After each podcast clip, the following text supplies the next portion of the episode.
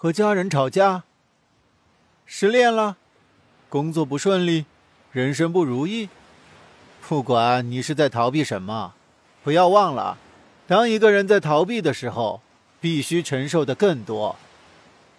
因为逃避是解决不了事情的，只会增加更多的麻烦。这无疑是给林秋的当头棒喝。尽管此时的他自由洒脱，却像根无处定着的蓬草，天大地大，他竟不知道下一步该往何处去。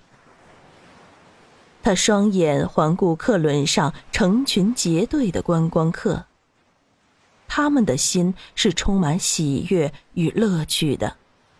到达目的地之后，即折返回家。家。才是他们的终点，而他呢？出走是没有终点的。他已经没有家了。一个人出来的，林秋无奈的点点头。经过一番谈话，他卸下了对男子的心防。有去处吗？西北方。林秋故意提高声调，仿佛为自己打气。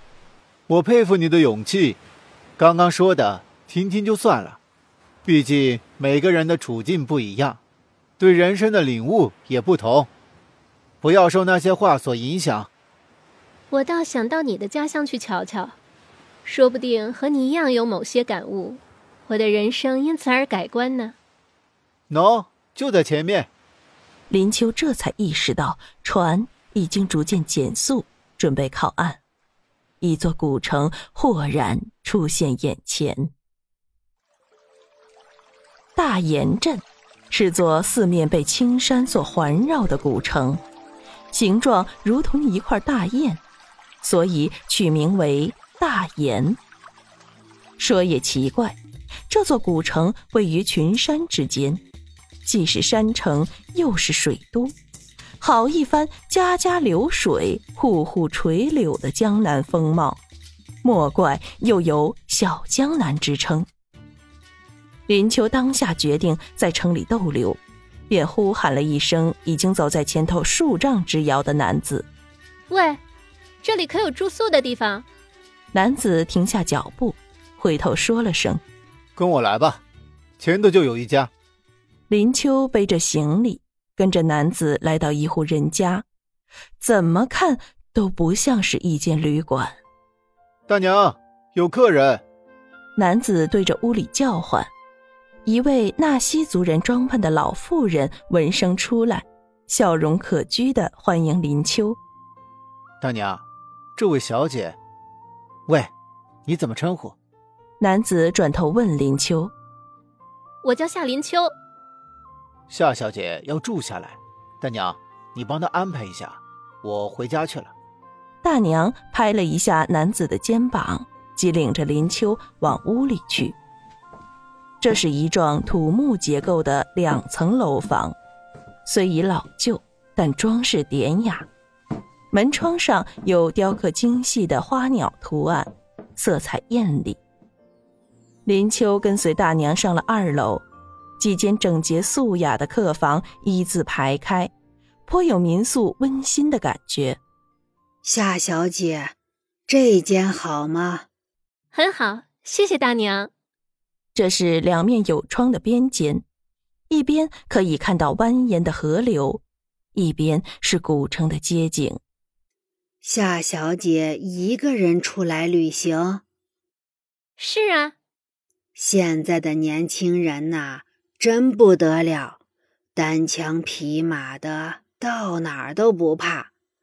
我们这儿啊，常有像你这样的年轻女孩来，说是来看看古城的风貌。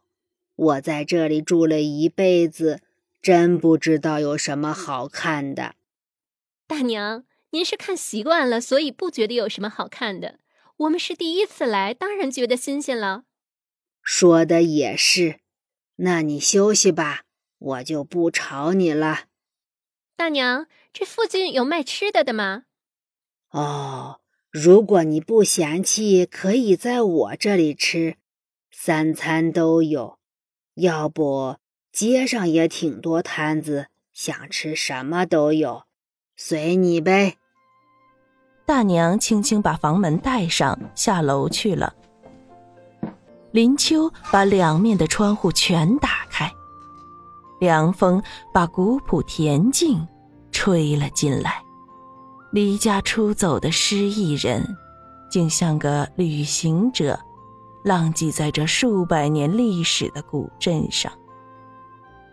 林秋凭窗而望，凄伤中隐约有几分乡愁。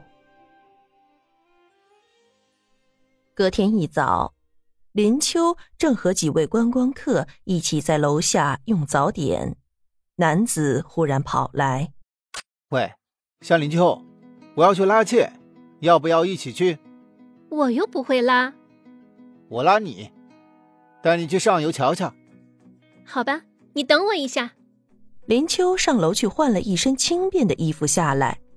适才一起吃早饭的游人嚷嚷着也要一起去看看。一伙人跟着男子走了一大段的路，来到一处激流险滩，几艘柳叶舟搁放在浅滩边，一群赤裸着古铜色上身的男子随意坐在渡口，等着观光客或货物上门。上工了！男子对着坐在渡口的纤夫们大喊。哎，上工了，上工了！有的人抛掉手中的烟蒂，有的人拿起了吃饭的家伙，前前后后的推着一艘柳叶舟，等着跟着男子而来的旅客上船。嗨，马赛，真有你的！其中一位纤夫对男子说。男子并未答话，只露出雪白的牙齿，傻笑着。林秋最后一个上船。刚坐定，即感受到小小的船身不停的晃动。只见男子双手一举，脱掉罩在身上的圆领上衣，只剩下紧遮住臀部的短裤。他在林秋左近的船边拉出一根绳索，套在自己的肩背上。其他的纤夫也都是一式的装束，应该说根本毫无装束。每个人都只穿着一截短裤，油亮的肩背上都套上了绳索，分站在船的两旁。船首的纤夫一声吆喝，柳叶舟即逆着水流缓缓的滑动。清晨，明朗的阳光照在江水上，发出粼粼的波光。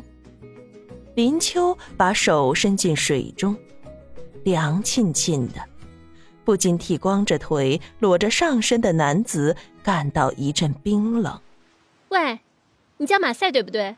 我刚听到有人叫你马赛。林秋扬声问男子：“听到了还问？我是要问你冷不冷？大清早的泡在水里不觉得冷吗？习惯了，每天不来泡一泡还觉得不舒服呢。这上去多远呀？约摸五六里吧。”一路上都这么拉着吗？是啊。不累吗？这一段算好的，再上去一点，有几处急流，就得费点力了。马赛结实的胸膛在阳光下闪着油光。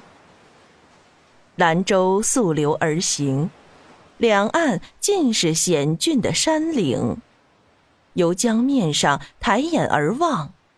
天空变得狭小细长，忽听得嘹亮的声音划破空谷幽林的宁静，所有的纤夫跟着唱和起来。